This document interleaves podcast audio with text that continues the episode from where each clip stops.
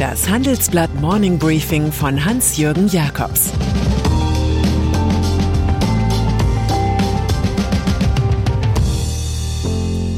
Guten Morgen allerseits. Heute ist Montag, der 14. Juni, und das sind heute unsere Themen. Netanyahu ist draußen in Israel.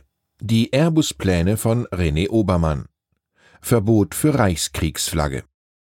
Nahost. Wer zweimal Ministerpräsident war, zunächst von 1996 bis 1999 und dann das zweite Mal von 2009 bis jetzt, der kann kaum glauben, dass es wirklich vorbei sein könnte. So ist es jetzt in Israel bei Benjamin Netanyahu, nachdem er in der Knesset die Macht verloren hat. We will be back soon, kündigte der 71-Jährige an, man gehe jetzt in die Opposition, bis die angeblich gefährliche Regierung gestürzt sei. Was da für ihn gefährlich wirkt, ist ein Acht-Parteien-Bündnis mit Naftali Bennett von der ultrarechten Jamina und Jair Lapid von der Zukunftspartei an der Spitze. 60 stimmten dafür, 59 dagegen, bei einer Enthaltung. In seiner Eröffnungsrede warnt neue Ministerpräsident Bennett sowohl den Iran als auch die Hamas. Unter den Koalitionskräften ist übrigens mit der konservativ-islamischen Ram erstmals eine arabische Partei. Es darf vermutet werden, dass die innenpolitische Dauerkrise des Landes mit diesem 27 Ministeraufgebot nicht gelöst wird. Weltpolitik der Dreitagegipfel der G7 in Cornwall vermittelte der Welt neue gegenseitige Treueschwüre und verbale Breitseiten gegen China. Klang gut, aber in Wahrheit war sich die Truppe ziemlich uneinig. US-Präsident Joe Biden fordert Infrastrukturinvestitionen von hunderten Milliarden Dollar für jene ärmeren und mittleren Entwicklungsländer, die sich stärker an den Westen binden und nicht eng mit China kooperieren. Der Plan richtet sich gegen das chinesische Seidenstraßenprojekt. Dagegen spricht sich Angela Merkel eher für Kooperation als für Konfrontation im Verhältnis zur Volksrepublik aus. Es geht nicht darum, gegen etwas zu sein, sondern darum, wofür wir einstehen. Die G7 dürften, so Merkel, nicht als Anti-China-Block wahrgenommen werden. Wie heißt es so schön beim chinesischen Kriegsexperten Sun Shi?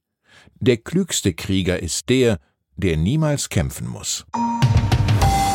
USA am heutigen Montag wird Joe Biden für weitere Schlagzeilen sorgen. Er trifft am Rande des NATO-Gipfels in Brüssel den türkischen Staatspräsidenten Recep Tayyip Erdogan. Der Machthaber, der sein Land von einer Demokratie in einen Zwangsstaat verwandelt hat, braucht dringend Anerkennung auf diplomatischem Parkett. Er hofft auf eine neue Ära in den Beziehungen zu den USA. Schließlich dümpelt seine Türkei in einer harten Wirtschaftskrise mit hoher Inflation.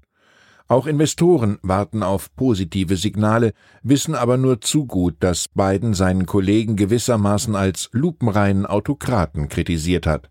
Diplomatie ist ein Schachspiel, bei dem die Völker matt gesetzt werden, befand Karl Kraus. Klimaschutz. Eine vollmundige, wenn auch nicht einklagbare Ankündigung macht Peter Altmaier.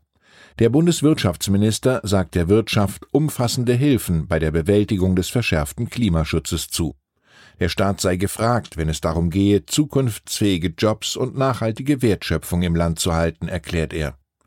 Erst kürzlich hatten Bund und Länder acht Milliarden Euro für Investitionen rund um grünen Wasserstoff in Aussicht gestellt. Nun kündigt der Saarländer einen zweiten Schritt bei operativen Kosten an. Altmaiers Credo im Handelsblatt-Interview wenn Klimaschutzmaßnahmen Unternehmen im internationalen Wettbewerb einseitig behindern, dann muss die Politik hierbei flankieren. Airbus. Seit einem Jahr schon ist der ehemalige Telekom-Chef René Obermann Aufsichtsratschef von Airbus. Der Flugzeugbauer aus Toulouse steht derzeit gut da, aber Obermann sorgt sich vor allem um die Konkurrenz aus China.